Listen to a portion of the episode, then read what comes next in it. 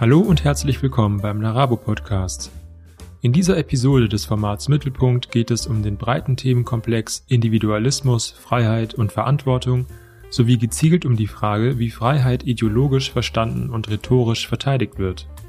Das Thema Freiheit schlägt in öffentlichen Debatten hohe Wellen.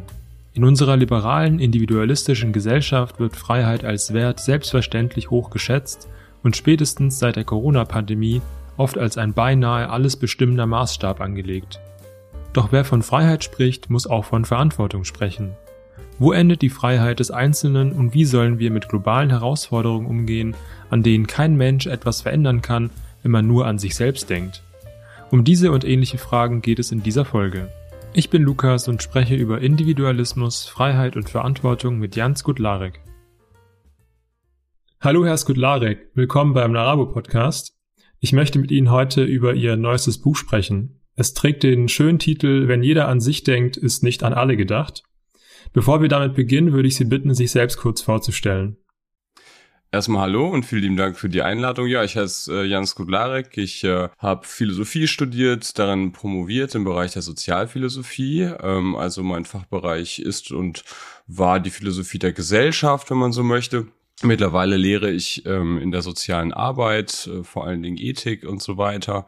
Und wenn ich nicht äh, soziale Arbeit lehre, halte ich Vorträge, unter anderem in der Corona-Pandemie ganz viel im Rahmen der Verschwörungstheorie, Aufklärung, der Radikalisierungsprävention, wenn man so möchte, habe auch ein populärwissenschaftliches Buch geschrieben zum Thema Verschwörungstheorien und Wahrheit. Und das ist auch, was ich sonst so mache. Also ich schreibe schreib Bücher, schreibe äh, Sammelbandbeiträge, schreibe auch mittlerweile regelmäßig ähm, journalistisch, immer zu politischen Themen, zu gesellschaftlichen Themen, mal zu gesellschaftsphilosophischen Themen. Also alles so an der Schnittstelle vom, vom Ich zum Wir und, und zurück. Das ist so das, was mich interessiert. Und äh, ja, wenn ich das nicht mache, dann hänge ich auch ganz viel in sozialen Netzwerken rum. Also sei es Blue Sky mittlerweile, früher Twitter, ähm, Instagram und vernetze mich dort auch mit Menschen, die sich auch für Politik, für Gesellschaft, fürs große Ganze interessieren. Ja, von Ich zum Wir ist ein schönes Stichwort. In Ihrem neuesten Buch plädieren Sie ja für ein neues Wir und zeigen anschaulich anhand vieler Beispiele, wie egoistische und autonomistische Vorstellungen von Freiheit auftreten und dabei unsere Gesellschaft unterkomplex verstehen. Wie sind Sie eigentlich zu diesem Thema gekommen und was war für Sie das Anliegen für dieses Buch? Also im Buch hat sicherlich mehrere Anliegen und auch sicherlich mehrere, sage ich mal, Stadien der Entwicklung.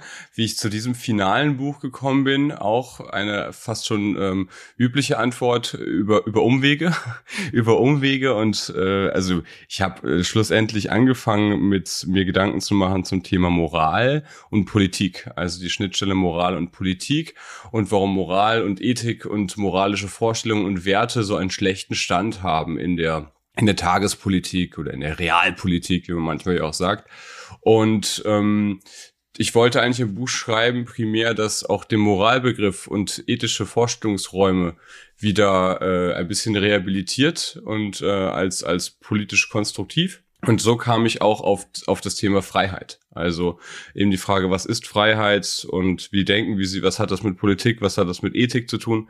Das waren so die Fragen. Dann kam, äh, ich hatte schon einiges im Text, dann kam die äh, Corona-Pandemie, äh, selbstverständlich mit ihren faktisch ja durchaus dramatischen Freiheitseinschränkungen für uns alle, ähm, die ja überwiegend, muss man sagen, aus meiner Sicht sinnvoll waren. Vielleicht nicht punktuell alle, aber überwiegend schon. Und ähm, letzten Endes ist das Buch dadurch von einem Buch über Moral und äh, Freiheit zu einem Buch über ähm, ja, Freiheit und Ethik und die Grenzen des Ganzen geworden. Und äh, der, Mor der Moralgedanke ist noch da, aber äh, eher im Hintergrund eigentlich, genau. Ja, bevor wir auf Ihr Buch zu sprechen kommen, würde ich gerne kurz auf Ihre Dissertation eingehen. Dort behandeln Sie das Thema kollektive Intentionalität, also ob und inwiefern Individuen als Gruppen Absichten haben und handeln. Könnten Sie kurz ein paar Worte zu Ihrer Arbeit sagen und erklären, inwiefern dieses Thema in Ihr neues Buch eingeflossen ist? Das Thema ist sicherlich, sage ich mal, als als Hintergrund äh, oder als äh, als Geisteshaltung oder als eben meine akademische Herkunft vor allen Dingen ähm, in meinem neues Buch eingeflossen. Also kollektive Intentionalität ähm, ist erstmal ein Fachbereich, der sich damit, also fangen wir so an, Intentionalität ist ja der der also der in der Philosophie ein ein mentaler Bezug auf die Welt, ja, also ein, ein, eine Geisteshaltung, ein, ein Versuch zu beschreiben, wie Menschen, wie Individuen sich auf, auf die Welt äh, inhaltlich beziehen, kognitiv beziehen, könnte man sagen, also wie sie mentale Repräsentation ja auch vollziehen, ein bisschen fachlich ausgedrückt. Und ähm, das kann dann mh, mm, mit Absichten und Handlungstheorie zu tun haben. Also Intention klingt ja schon so nach, nach Handlung, nach Absicht, aber es ist auch durchaus mehr, nämlich insgesamt der geistige Weltbezug. Und kollektiv wird es dann eben, wenn man sich fragt, wie, wie findet der gemeinsame Bezug auf die Welt statt? Wie denken wir uns die Welt auch äh, im Plural. Ja, weil, oder wir reden ja ganz oft auch von, von wir wollen oder keine Ahnung, Gruppen wollen und Bayern München will dieses und der Berliner Senat will das und die Grünen und die CSU und so. Ne? Also wir reden ja ganz oft über, ähm, über Gruppen, ähm, auch fast schon analog, als hätten sie eine, als wären sie ein Akteur. Und wir wissen dabei natürlich, dass sie dass sie äh, ontologisch gesehen, also dass sie auf, auf Existenzebene ganz viele verschiedene Menschen sind und dass auf ontologischer Ebene der Individualismus stimmt. Und das ist richtig. Aber nichtsdestoweniger ähm, ist diese Wir-Ebene total wichtig äh, bei der Erklärung äh, von, von Gesellschaft, einfach von Gemeinschaft, von auch äh, einem Gefühl des Verbundenseins, auch mit anderen. Und ähm, Tatsächlich ist diese Grundhaltung tragend gewesen ähm, hinsichtlich meines neuen Buches, weil äh, es auch eine absolute Grundrichtung ist, in der ich argumentiere. Also Freiheit ist für mich auch eben nicht vor allen Dingen eine individualistische Freiheit, vor allen Dingen eine, eine, eine Ellenbogenfreiheit, das, was man so ähm, im Libertären und dergleichen manchmal hört, ne, dass, dass äh, jeder muss eben nur an sich denken und dann ist an alle gedacht, da widerspreche ich eben und sag, äh, nee, da muss man ähm, tatsächlich die Wir-Ebene mitdenken, eben die Freiheit, die Ansprüche, das Wohlbefinden der anderen und auch der Gemeinschaft insgesamt, das soll, das gehört in einen klugen, in einen adäquaten, in einen richtigen Freiheitsbegriff hinzu, aus meiner Sicht. Ja, ich muss gleich zu Beginn unseres Gesprächs vorausschicken, dass mir Ihr Anspruch, das Wir im Ich aufzuzeigen, wie eine sinnvolle Selbstverständlichkeit erscheint, die eigentlich allen klar sein sollte. Offensichtlich ist das aber nicht der Fall und viele sträuben sich gar gegen diese Idee. Da würde mich interessieren, wen Sie als Zielgruppe für dieses Buch im Kopf haben und wer sich an dem, wofür Sie eintreten, eigentlich stört. Wenn ich als Zielgruppe im Kopf habe, dass ich, also ich will auf jeden Fall an alle Interessierten auf jeden Fall. Ähm, es, es richtet sich, es ist nicht besonders fachsprachlich geschrieben, also ich probiere es niedrigschwellig zu halten, äh, heißt nicht unterkomplex, aber ich schreibe meine Bücher und Texte gerne so, dass auch ähm, ja junge Menschen Zugang haben, auf jeden Fall vielleicht Oberstufe und drüber, dass Menschen ohne philosophisch-fachliche Vorbildung äh, einen leichten Zugang haben, dass sie vielleicht sogar auch Philosophie äh, kompliziert finden vom Ruf her oder auch vielleicht sonst selten Sachbücher lesen. Also ich probiere schon Leute abzuholen und äh, mit einem Schreibstil auch, der im besten Fall, im Idealfall, ob das klappt, müssen natürlich meine Leserinnen sagen, äh, bestenfalls halbwegs kurzweilig ist und auch informativ. Erstmal, ähm, das Dilemma bei solchen Büchern ist natürlich, das wird jetzt sicherlich äh, die knallharte FDP-Fraktion, Wolfgang Kubicki und Co., die durchaus mal als Beispiel vorkommen, äh, in Klammern eher als Negativbeispiel, ja, die werden das äh, in den seltensten Fällen natürlich lesen und wenn sie es lesen, äh, werden sie wahrscheinlich ihre, ihre ähm, ja, weltanschauliche Ausrichtung dadurch nicht ändern. Daher bin ich froh, wenn, wenn das jemand liest und dann auch seinen Freiheitsbegriff oder ihren Freiheitsbegriff äh, überdenkt, ergänzt, erweitert. Das auf jeden Fall. Ähm, aber ja, faktisch lesen das natürlich auch Leute, die eh schon ähm, den Verantwortungsbegriff auch wahrnehmen und äh, Freiheit auch als Sozialverantwortung verstehen. Menschen, die die Klimakrise ernst nehmen, von denen kriege ich ganz viel auch äh, positives Feedback. Kommt natürlich als Beispiel immer wieder vor, auch als roten Faden, als gemeinschaftliches Kollaborationsprojekt, ja, die Klimakrise als solches, als Bewältigungsprojekt, als Herausforderung. Genau, ja.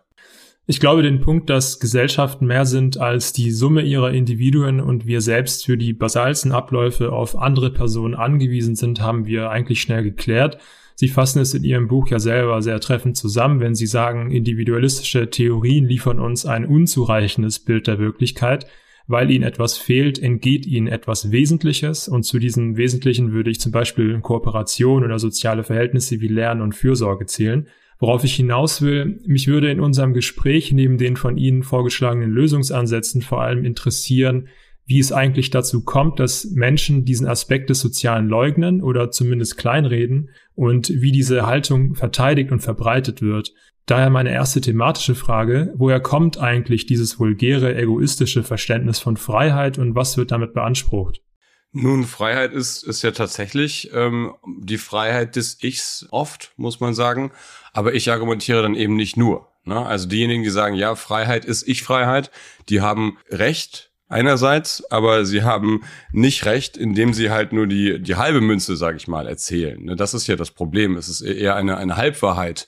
Ähm, es ist, es ist keine, keine Desinformation. Es ist nicht falsch, dass das Freiheit Individualfreiheit ist, auch Individualfreiheit ist, dass wir uns als freie Menschen erleben, mhm. wenn wir uns als freie Einzelmenschen ausleben dürfen und so.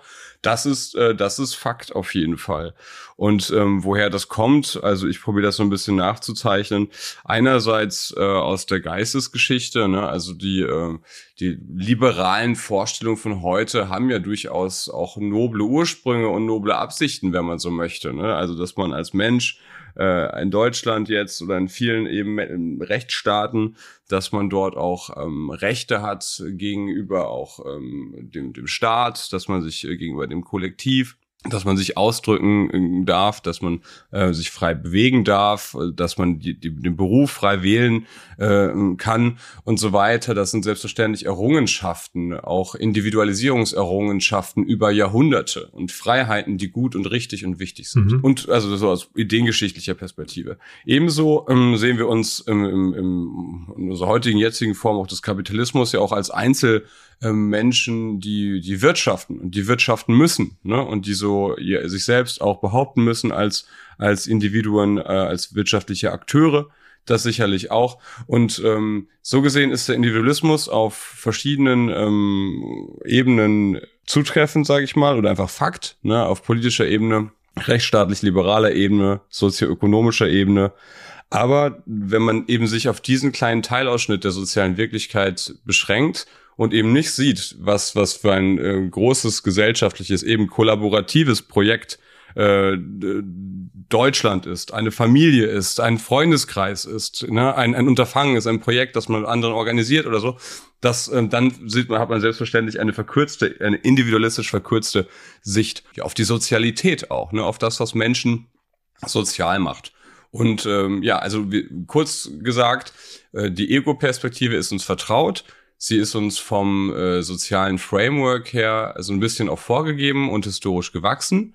Und man muss auch sagen, teilweise auch eine tolle Errungenschaft. Niemand will äh, totalitäre Systeme zurück. Das ist ein Vorwurf, den ich typischerweise kriege. Du willst doch nur irgendeine Diktatur zurück und du willst doch irgendwie eine totalitäre Gesellschaft und sei es eine Klimadiktatur, was auch immer, dann kriege ich allerlei abenteuerliche Kollektivismusvorwürfe aber die stimmen ja nicht. Ich will keinen politischen Kollektivismus. Ich will äh, schlussendlich äh, ein, ein größeres Verantwortungsgefühl füreinander.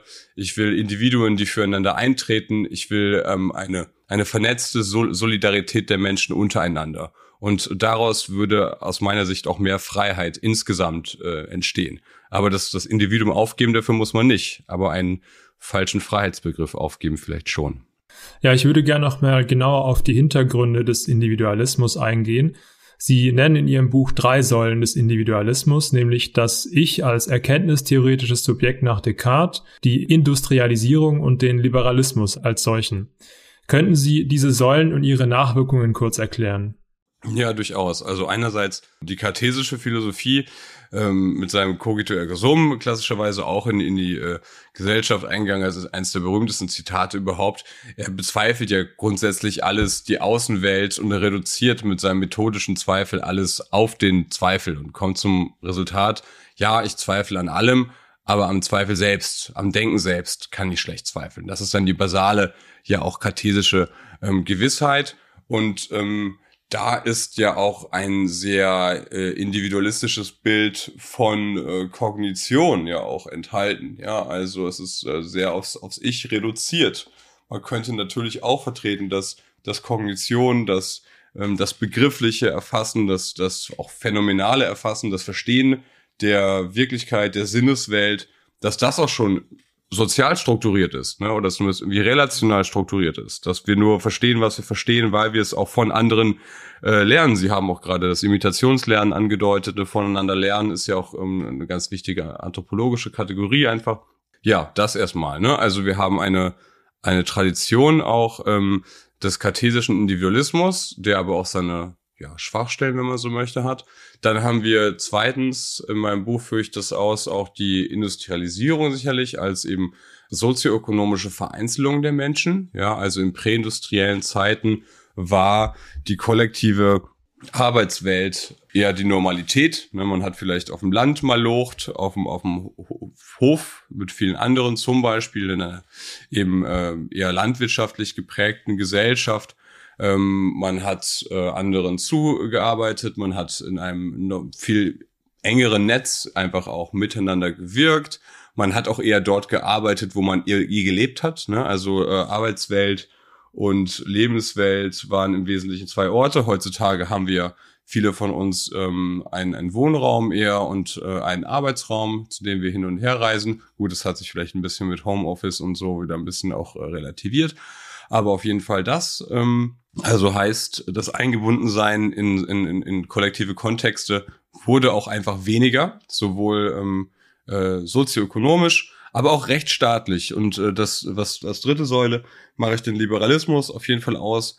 Und da ist was die Frage selbstverständlich, was ist Liberalismus? Das kann, kann ganz vieles sein und es ist auch eher eine ein, ein, ein, ein Dachbegriff, ein Dachbegriff, aus dem man ja sehr vieles äh, auch ableiten kann und sehr viele Positionen. Und dann wird er in der, in der Philosophie teilweise anders genutzt eben als in der Politik. Und dann, also es muss auf jeden Fall, ich meine jetzt nicht damit, was, was Christian Lindner so von sich gibt und was Liberalismus sei, das ist, das kann auch interessant sein und auch als eine Spielart, aber ich meine eben, ja, das Prinzip der Rechtsstaatlichkeit, das Prinzip individueller Freiheiten erstmal, also dass, dass wir in alle in einer, äh, ob wir nun FDP wählen oder CDU oder SPD oder Grüne oder was auch immer, dass wir in einer Grün ist, in einer, in einer, äh, in einer großen Gesellschaft leben, die äh, schlussendlich ähm, rechtsstaatlich liberal organisiert ist. Ja, also wo, wo es individuelle Rechte gibt und wo diese individuellen Rechte auch vor Gericht forciert werden können und äh, ja, genau. Und das sind natürlich primär erstmal Individualrechte, aber nicht nur, aber auch. Bevor es weitergeht, eine kurze Unterbrechung in eigener Sache. Dieser Podcast ist nur durch deine Unterstützung möglich. Wir freuen uns daher, wenn du den Podcast abonnierst, bewertest und teilst. Besonders freuen wir uns über deine Fragen und dein Feedback. Du kannst dieses Format darüber hinaus finanziell unterstützen. Wie erfährst du in den Show Notes? Vielen Dank fürs Zuhören und weiter geht's. Ja, ich würde annehmen, bei den letzten zwei Punkten ist die Zustimmung, denke ich, relativ groß. Ich könnte mir vorstellen, dass bei diesem Aspekt mit Descartes und dem erkenntnistheoretischen Subjekt vielleicht noch einige Fragezeichen da sein könnten.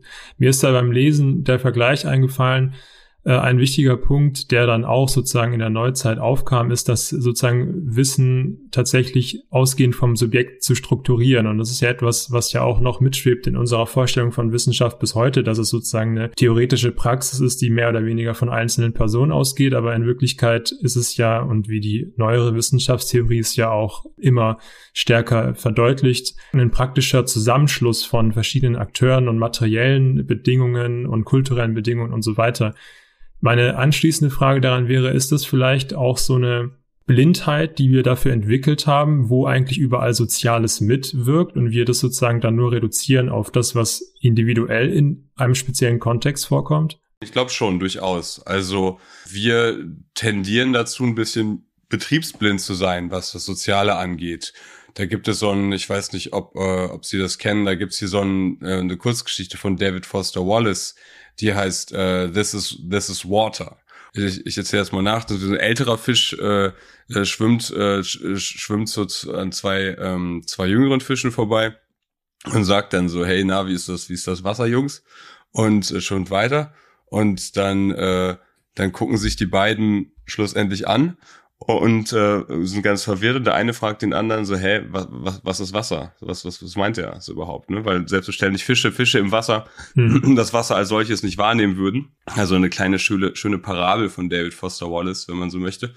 Und ähm, ich glaube, so ähnlich ist es auch mit dem kollektiven, mit dem, mit der kollektiven Gesamtleistung, die eine Gesellschaft darstellt, mit den ähm, sozialen Praxen ja auch einfach, die es in der, in der Gesellschaft gibt. Allein sowas wie Sprache. Ne? Wir unterhalten uns jetzt hier ähm, auf, äh, äh auf hohem Niveau, äh, auf einer Sprache, die wir selbstverständlich ähm, von klein auf gelernt haben, ja, und überhaupt äh, was, was für eine immense ähm, Kollektivleistung überhaupt sowas ist, wie Semantik, Grammatik, äh, die Feinheiten, die Nuancen, ähm, äh, Sinn zu kommunizieren als solches. Ähm, das ist selbstverständlich ein, ein gutes Beispiel für für eine eine ähm, eine institutionelle Leistung auch und für eine eine gemeinschaftliche Leistung und etwas, was man von anderen lernt, was man von anderen, die vor einem da waren, übernimmt. Und selbstverständlich würde jeder von uns sagen, ich spreche Deutsch und ich spreche Englisch oder was auch immer, was wir alles sprechen oder so, was wir alles können, was wir alles als Kompetenzen erworben haben.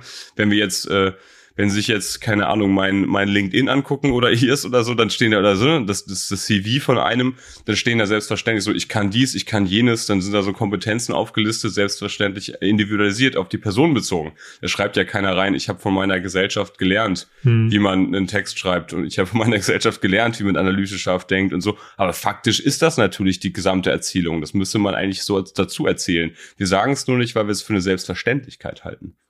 Sie zitieren in Ihrem Buch immer wieder beispielhafte Aussagen, die ein bestimmtes Bild von Freiheit verteidigen. Mir scheint besonders im öffentlichen Diskurs eine Verschiebung der Verständnisse von Freiheit, Verantwortung und Autonomie hierfür zentral zu sein. Können Sie einige rhetorische Tricks nennen, die hier eingesetzt werden? Ja, auf jeden Fall. Also ähm, zum Beispiel ein, ein rhetorischer Trick ist, Regeln ähm, grundsätzlich in Frage zu stellen, Regeln als immer freiheitsfeindlich zu Frame zu erzählen oder gleich auch als äh, und jede alle die die Verantwortung wollen und die bestenfalls ähm, gute Regeln Spielregeln des sozialen Zusammenlebens wollen als als äh, als Verbieter als Verbieter und als als Verbotsfetischisten irgendwie so zu erzählen. Ne? Das ist ganz oft so eine, ein, ein rhetorischer Kniff, den man, den man hat, wo es dann, äh, denken wir zurück an eine Zeit, wo eben die noch Energiekrise noch, noch deutlicher zu spüren war und dann Robert Habeck sagte, hey, wir müssen alle vielleicht jetzt gerade mal ein bisschen, sollten wir vielleicht minimal auf die Duschzeit achten und das, ne, also wäre vielleicht sinnvoll, ähm, weil ja Energie eben gerade knapp ist nach dem russischen Überfall auf die Ukraine und so weiter. Und dann kam ganz schnell Wolfgang Kubicki um die Ecke und hat gesagt, ich dusche so lange ich will und der Robert kann ja machen, was er will und so, aber ich lasse mir gar nichts vorschreiben und überhaupt der böse übergriffige Staat und so weiter. Ja, also auch der die Politik, der Staat, gerade auch Parteien, die ähm, die mehr Klimaschutz wollen, die mehr Sozialverantwortung wollen, die ähm, an das Individuum appellieren, auch an andere zu denken, diese äh, Appelle dann eben als übergriffig ähm, zu labeln ähm, diese Menschen als irgendwie verbotsgeil oder so zu erzählen, ne, dass das sagt, die haben doch nur Spaß dran, äh, den, uns die Freiheit zu beschneiden und so. Das ist selbstverständlich Nonsens. Das ist eine Verdrehung der Tatsachen. Also wenn wir jetzt ähm, Plastikstrohhalme verbieten oder keine andere Kleinigkeiten probieren oder Inlandsflüge ist ja so auch wieder so ein, so ein Beispiel. Wollen wir jetzt Inlandsflüge weiter um, runterregulieren, weil sie eben durchaus sehr energieintensiv ähm, sind und die Umwelt verschmutzen, aber es eben verhältnismäßig gute gute Alternativen gibt, ne, auch wenn alle immer auf die Bahn schimpfen, gibt's ja dennoch eine Bahn und ich sag mal, nach, nach New York kommst du halt nicht mit dem Zug, so, ne? Und ähm, das, das ist dann eben kein, kein Verbotsfetisch und da ist keine Regelungswut dran, sondern da probiert eine Realpolitik ja auch, ähm, äh, verantwortliche Lösungen für eine ja auch bessere Zukunft zu finden. Das hört sich immer so naiv sein, wenn man sowas ausexpliziert, aber es ist selbstverständlich so. Ne? Also wir haben das Problem Klimakrise, wir haben das Problem ähm, kollektiver Schaden. Auch das ist sicherlich irgendwie kollektiv äh, intentional interessant. Ne? Wann, wie, wie, wieso entsteht ein Schaden für die Gemeinschaft, für uns alle, obwohl niemand ihn intendiert? intendiert ne? Die allerwenigsten, selbst die härtesten Porsche-Fahrer und Individualisten der Welt, die drücken ja sicher nicht auf die Tube, sage ich mal, auf der Autobahn und sagen, ja geil, ich ruiniere jetzt das Klima. So, ne, das ist ja wahrscheinlich nicht die Absicht, sondern die haben halt ein bisschen, die haben halt Spaß beim Autofahren oder so. Und ähm, das heißt, wir haben so diese, diesen Schaden, der entsteht, äh, die könnte man ja auch sagen, der der, der kommt obendrauf, ne? der kommt kumuliert und ähm, gar nicht intendiert. Und das ist die Frage, wie wir ihn trotzdem, wie wir da präventiv eingreifen können und welche Regeln wir da finden und das ist natürlich so ein, so ein, so ein Trick, dass man immer, dass man Autonomie um jeden Preis stark macht, egal was die Folgekosten angeht, und dass man äh, Freiheit quasi unterreflektiert und sagt, Freiheit ist immer gut und Freiheit heißt immer das, was Individuen wollen. aber wir wollen auch allerlei Dinge, die einfach problematisch sind. Wir tun auch allerlei Dinge, die problematisch sind. Und wir schaden auch ganz oft anderen, auch ohne es zu intendieren. Und die Frage ist, wie kriegen wir Spielregeln hin, soziale Spielregeln, Gesetze, Normen, um das äh, ja in, in Bahnen zu lenken, wo das in Zukunft weniger passiert.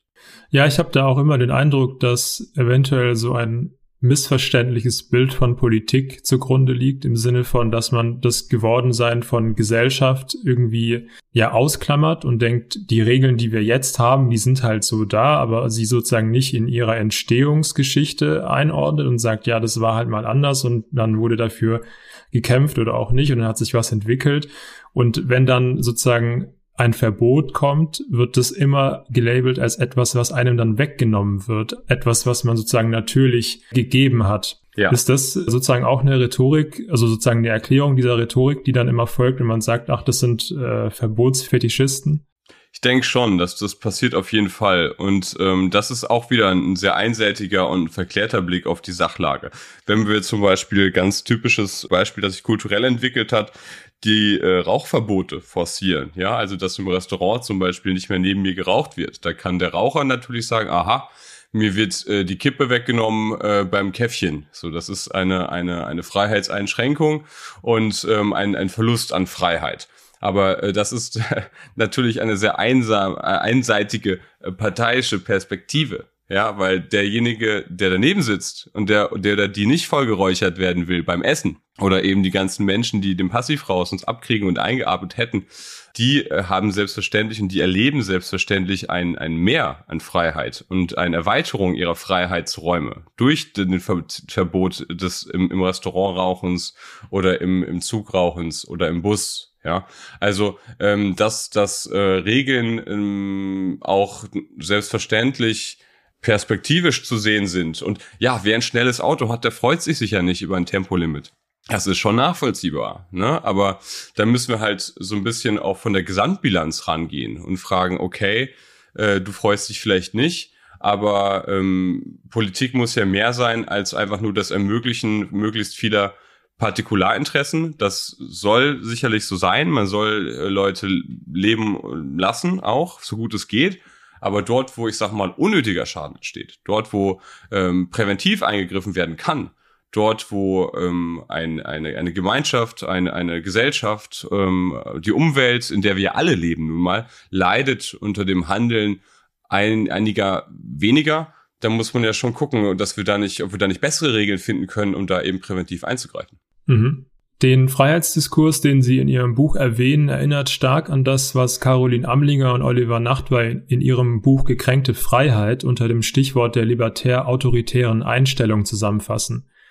Auf dieses Buch gehen Sie auch kurz ein. Dort wird festgestellt, dass in jüngster Zeit das Beharren auf Nonkonformismus und individuelle Freiheit mit Eigenschaften zusammenfällt, die eigentlich dem autoritären Charakter zugeschrieben werden, also Zynismus, Destruktivität und Verschwörungsglauben. Inwiefern deckt sich das mit dem, was Sie selbst Autonomismus und Hyperindividualismus nennen? Das deckt sich tatsächlich ziemlich gut. Also tolles äh, Buch von den Kolleginnen auf jeden Fall. Erstmal muss ich nochmal sagen, habe ich sehr gerne äh, gelesen, habe ich hinter mir stehen. Und äh, wenn man so ein Buch schreibt, freut man sich ja auch ein bisschen, wenn man, äh, ich zumindest, will nicht, will nicht für alle sprechen, aber ich freue mich dann auch, wenn ich sehe, okay, andere sind äh, auch irgendwie an dem Thema dran und wenn dann ähm, noch bei rauskommt, okay, andere denken irgendwie in dieselbe Richtung, ne? also klar haben wir alle unterschiedliche Erkenntnisse, unterschiedliche Schwerpunkte, aber ähm, ich fand das auch ähm, sehr erkenntnisreich zu sehen, dass da aus soziologischer Perspektive dann ähm, auch eben ähm, autoritäre Einstellungen und ja, einfach auch so trotziges Freiheitsverständnis unter die Lupe genommen wird. In dem Fall ja auch ganz toll empirisch. Ne? Das ist ja ein Buch auch, wo dann, wo dann ganz viele Leute ja auch gefragt äh, worden sind, wie sie denn zur Politik stehen, was denn ihre persönliche eben auch politische Biografie angeht und so. Und äh, dementsprechend, ähm, das habe ich ja nicht gemacht. Äh, also ich ähm, analysiere die Diskurse, ich schaue auf die Gesellschaft, ich ähm, schleife Begriffe und ähm, hoffe, differenziert ähm, auf, ja, auf die Probleme zu schauen ähm, und auch Lösungen zu erarbeiten. Aber ich habe jetzt nicht irgendwie 50 Leute gefragt oder 150 oder 300, was sie, was die unter Freiheit verstehen und ob wir in einer freien Gesellschaft leben oder nicht.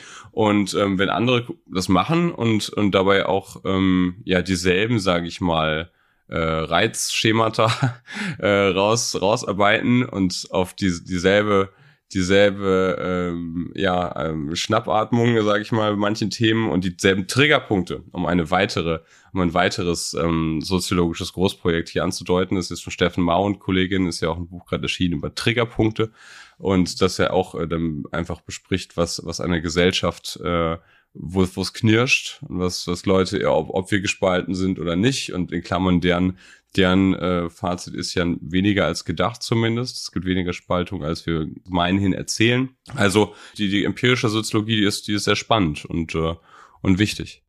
Ja, können Sie die beiden Begriffe noch erläutern, also so wie Sie es verwenden? Also was kann man sich unter Autonomismus und Hyperindividualismus vorstellen? Gerne, gerne. Also ich verwende den Begriff Autonomismus in meinem Buch für, ähm, ich sag mal, eine ähm, radikalisierte Autonomievorstellung die wir, ähm, die wir auch ja in diesem ähm, Autoritarismus und sowas, in diesen, ähm, ja, also gestern war jetzt wieder zum Beispiel was in, in, in neulich was in den in Nachrichten, wo dann auch eine FDPlerin, nennen sie jetzt nicht beim Namen, irgendwie auch so, ähm, ja, so ähm, durchaus reaktionäre Vorstellungen der Integration und sowas. Ne? Also wenn die, wenn die, wenn, wenn man hierher kommt, dann muss man auf jeden Fall hieß es da, äh, ging es darum, dass man äh, über St. Martin muss man sich über soll man St. Martin feiern wollen und äh, Muttertagsbasteleien und so weiter und das, das Ganze ging in so eine Richtung ähm, autoritäre Identitätspolitik und auch so ein bisschen also eine sehr re reaktionäre Vorstellung von ähm, von Integration.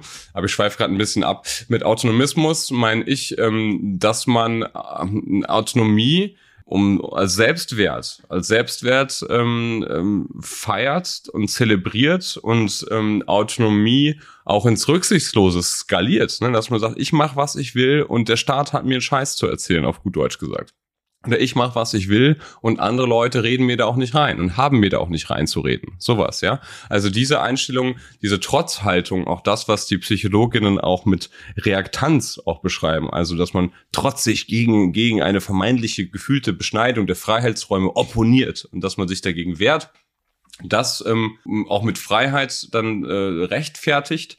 Ähm, und aber in Wahrheit entsteht halt oft ein Schaden, ne? Also von, von dem, vom Autobahnraser oder vom Raucher, der raucht, wo man nicht sollte, oder eben auch von, ähm, von Leuten, die eben im, in den, den Klimaschutz, den Umweltschutz, so gut es geht, umgehen und so. Die leben selbstverständlich irgendwie ihre Freiheit aus, in einem gewissen Sinne, ihre Autonomie, aber eben auf eine ähm, schädliche Art und Weise, auf ethisch problematische Art und Weise. Und ähm, Autonomismus ist dann für mich dieses rücksichtslose Freiheitsstreben, dieses Freiheitsstreben um jeden Preis, ähm, dieses Freiheitsstreben, das wir eben auch leider ganz oft so ähm, aus, aus liberalen und libertären Kreisen eben auch vernehmen und dieser unterkomplexe Freiheitsbegriff schlussendlich.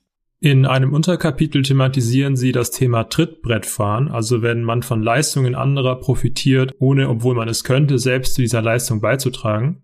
Auch beim Impfen in der Corona-Pandemie hat man dieses Verhalten gesehen, wenn es hieß, die anderen können sich ja impfen, aber niemand soll mich dazu zwingen.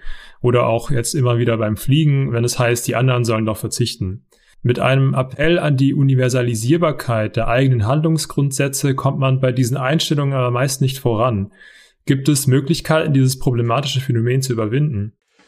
Ja, ich denke schon. Also auch, äh, oder denken wir, denken wir zum Beispiel an ein radikales Beispiel Steuern. Ne? Steuern, da kriegen ja auch immer ganz viele, äh, kriegen ja ganz viele Libertäre und so einen, einen Hals, sag ich mal. Ähm, aber selbstverständlich, ne? Steuern, wir brauchen sie. Ähm, wir brauchen sie, um unser Gemeinwesen zu gewährleisten. Wir müssen alle in einen großen Topf einzahlen, damit eben Straßen, Schulen und was weiß ich nicht alles eben gebaut werden kann, eben, ne, damit diese Gemeinschaftsleistungen eben auch entstehen. Dafür braucht der Staat Geld für seine Handlungsfähigkeit. Gleichwohl freut sich keiner von uns, wenn er auf äh, sein Brutto- und Nettoverhältnis guckt. Ne? Gleichwohl sagt niemand, yay, äh, ähm, wir brauchen noch viel mehr Steuern. Na klar, man kann Steuererhebung, äh, Erhöhung äh, fordert, fordere ich in Teilen auch, oder Vermögensteuer oder Erbschaftssteuern und so. Ja, ähm, einige Leute wollen noch mehr Steuern und aus guten Gründen, aber so allgemein haben wir auch da. Ne? Wäre eigentlich schön, wenn die anderen mehr zahlen würden und ich weniger, diese Mentalität. Ähm, aber da äh, wie regeln wir das in dem Bereich? Durch Gesetze. Ne? Was denn sonst? Ne? Also Steuerhinterziehung ist, ist eine Straftat. Und wenn das Finanzamt äh, jemandem auf die Schliche kommt oder auch nur den Verdacht hat, dass jemand äh, seine Steuererklärung frisiert, äh, schwarz verdient oder so, dann ähm, wird er ermittelt auch einfach. Ne? Dann wird dann jetzt nicht so, es ist ja keine ähm, seine, seine Steuererklärung abzugeben oder Steuern zu zahlen, ist ja keine nette Bitte. Ne? Sei bitte solidarisch und wäre lieb, wenn du uns ein bisschen was äh, für die Straßen und die Schulen und die öffentliche Bildung und so geben würdest. Und wenn nicht, ist auch nicht schlimm. Das ist ja Gesetz einfach. Und ähm, tatsächlich eben nicht, weil äh, Gesetz, weil, weil Gesetze machen so viel Spaß macht und wir den Leuten irgendwie die Freiheit einschränken so viel Spaß macht, sondern weil es eine soziale Notwendigkeit ist. Ohne Steuern kein Gemeinwesen. Punkt. Ne? Mhm. Und ähm, das ist dann einfach so. Und das ist bei anderen Aspekten, denke ich, ähm, manche saure Äpfel, die muss man einfach beißen. Und gerade in der Klimakrise kommen wir nicht umhin, ähm, strengere bessere Gesetze oder auch andere Normen zu erlassen, andere Erwartungen auch informell untereinander zu haben, als wir sie im 20. Jahrhundert hatten. Ne? Weil wenn alles ja so prima laufen würde, wenn alles ja so easy laufen würde, ähm, dann hätten wir ja eben äh, die Klimakrise, die voranschreitende nicht dann hätten wir eben ähm, äh, den Status quo nicht, der durchaus so viele Probleme hat und eben Herausforderungen darstellt. Und äh, da sehen wir, okay, wir haben ein Problem, es läuft nicht so und dann braucht man bessere Regeln. Und äh, mancherorts definitiv auch in Form von Gesetzen. Ja, das Stichwort Klimakrise würde ich gerne aufnehmen. Der Historiker Deepesh Chakrabarti verweist in seinem jüngsten Buch Das Klima der Geschichte im planetarischen Zeitalter unter anderem auf die Schwierigkeit, das Erbe der europäischen Globalisierungsgeschichte in die aktuellen Weltverhältnisse im Kontext der Klimakrise aufzufangen. Europa hat massiv vom Kolonialismus profitiert und global gesehen weit mehr Ressourcen verbraucht, als es zulässig wäre um nicht nur adäquat auf die Klimakrise zu reagieren, sondern auch unserer kolonialen Vergangenheit gegenüber Verantwortung zu zeigen, müsste Europa seinen Wohlstand massiv umverteilen. Manche sprechen von bis zu 80 Prozent. Da sind die 40 bis 50 Prozent, die Sie in Ihrem Buch basierend auf Ulrike Hermanns Buch Das Ende des Kapitalismus anführen, ja noch moderat. Äh, wie soll an solche Umstrukturierungen von Gesellschaften denn ansatzweise gedacht werden, wenn wir in Deutschland ja schon beim Thema wie dem Böllerverbot an unsere Grenzen stoßen? Gute Frage, berechtigte Frage. Wir sind äh, veränderungsfaul. Es gibt immer auch ja Profiteure, Menschen, die vom Status quo profitieren. Und wenn wir natürlich jetzt an den Westen oder an Europa denken, auch an die historische Gewordenheit des Ganzen, da sind das wir alle. Aber auch hier gibt es selbstverständlich auch äh, einzelne Gruppen, einzelne Reiche, Superreiche. Das, das Geld hat sich bekanntermaßen der Reichsten in der innerhalb der Pandemie wo viele von uns äh, durchaus auch finanziell gelitten haben, hat sich dann nochmal vervielfacht, ne, an den Aktienmärkten anteilig und so. Ähm, ja, es ist schwierig. Wir haben schon ähm, eine Unlust, ähm, Verhaltensänderungen und Regeländerungen herbeizuführen und ja, ein, ein Böllerverbot oder ein, ein Tempolimit auf Autobahnen scheint ja schon ein Ding der Unmöglichkeit.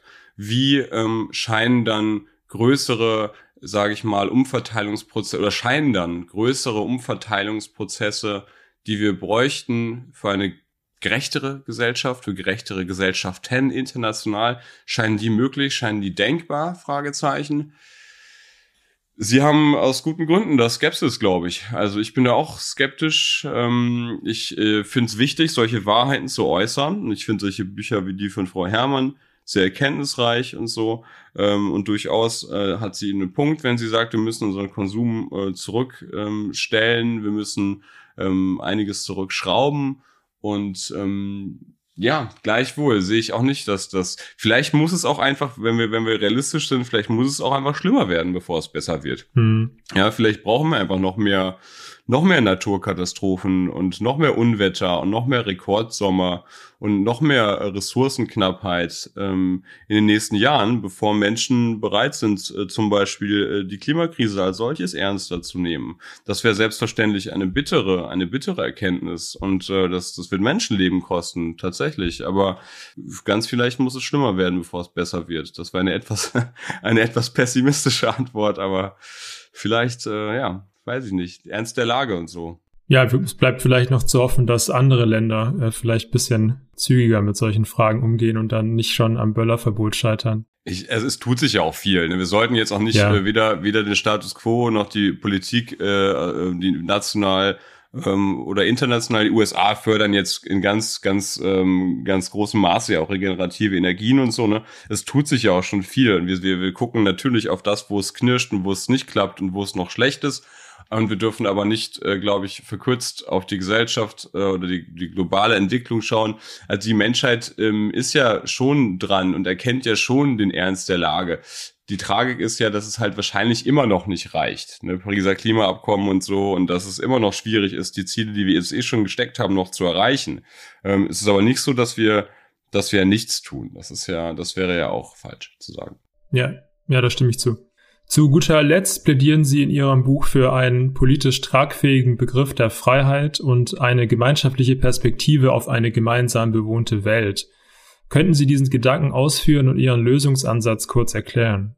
Ich, ich, denke, da haben wir jetzt eine, eine Schleife zurück, eine Schleife zurück zu, zur kollektiven Intentionalität, zur Sozialphilosophie, zur politischen Philosophie, also ähm, eben eine gemeinsame Welt, auch als äh, gemeinsam bewohnt erkennen, als Gemeinschaftsprojekt. Ich schreibe im Buch auch ein bisschen als WG, als Wohngemeinschaft. Das ist ja diese, mhm. diese planetarische Wohngemeinschaft von uns allen, wenn man so möchte. Ne? Wir können uns alle in unsere kleinen Wohner, Wohnungen und Häusern und so zurückziehen. Das stimmt natürlich.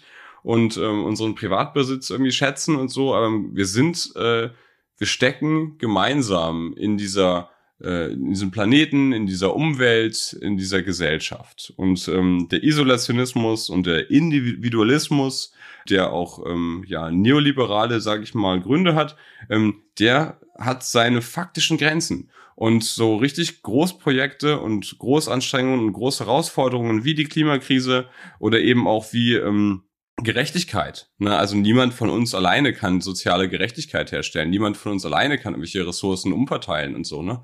Niemand von uns alleine kann, äh, sage ich mal, äh, eine eine Titanic davon abhalten, dass sie gegen einen Eisberg fährt. Und das ist, äh, das sind so diese ko kollektiven Anstrengungen und diese Prozesse, diese politischen Prozesse auch, wo man überhaupt erstmal ein Bewusstsein dafür braucht, dass äh, diese individualistisch verkürzte Sicht auf Freiheit, auf Gesellschaft, auf die Menschheit, auf den Planeten, dass die Quelle und Ursprung von vielen Problemen ist. Und dass wenn wir in dieser individualistisch verkürzten Sicht, auch in dieser oft neoliberalen Sicht verharren, dann wird's erstmal schlechter wahrscheinlich. Ne?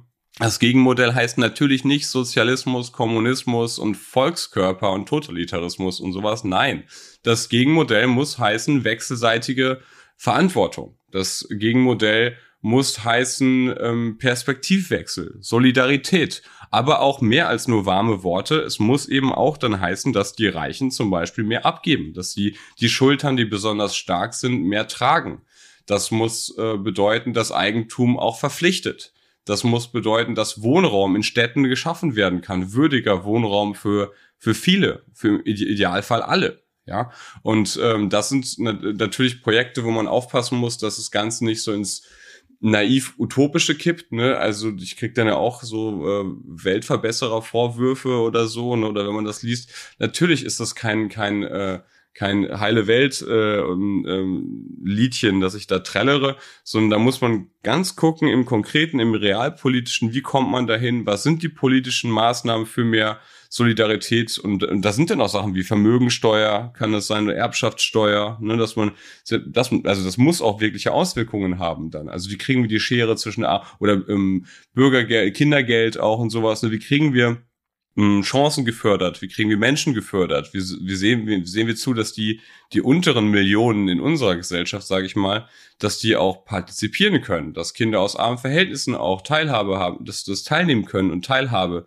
ähm, haben am Projekt Gesellschaft, am Projekt Bildung, dass sie auch am Tisch sitzen im, in Zukunft, um mal ähm, ein, eine, eine Metapher von, ähm, von Elmer Falani zu zitieren, dem Soziologen. Ne? Also mhm. wie kriegen wir möglichst viele Leute an den gemeinsamen Tisch und wie kriegen wir sie dazu, dass sie auch mitreden können? So, das ist, das sind ähm, also Gerechtigkeitsfragen, tatsächliche Gerechtigkeitsfragen, die sich, ähm, die sich auch die Politik stellen muss, die sich die Bürger stellen müssen und ähm, die sich auch in, in konkreten Maßnahmen eben niederschlagen muss. Ja, Herr Skularik, dann bedanke ich mich herzlich für Ihre Zeit und das interessante Gespräch. Ich bedanke mich ebenfalls. Vielen lieben Dank für die Einladung und bis dann. Auch bei dir möchte ich mich fürs Zuhören bedanken. Ich hoffe, dir hat die Episode gefallen. Denke daran, den Podcast zu abonnieren, zu teilen und dein Feedback einzubringen. Danke und bis zur nächsten Folge.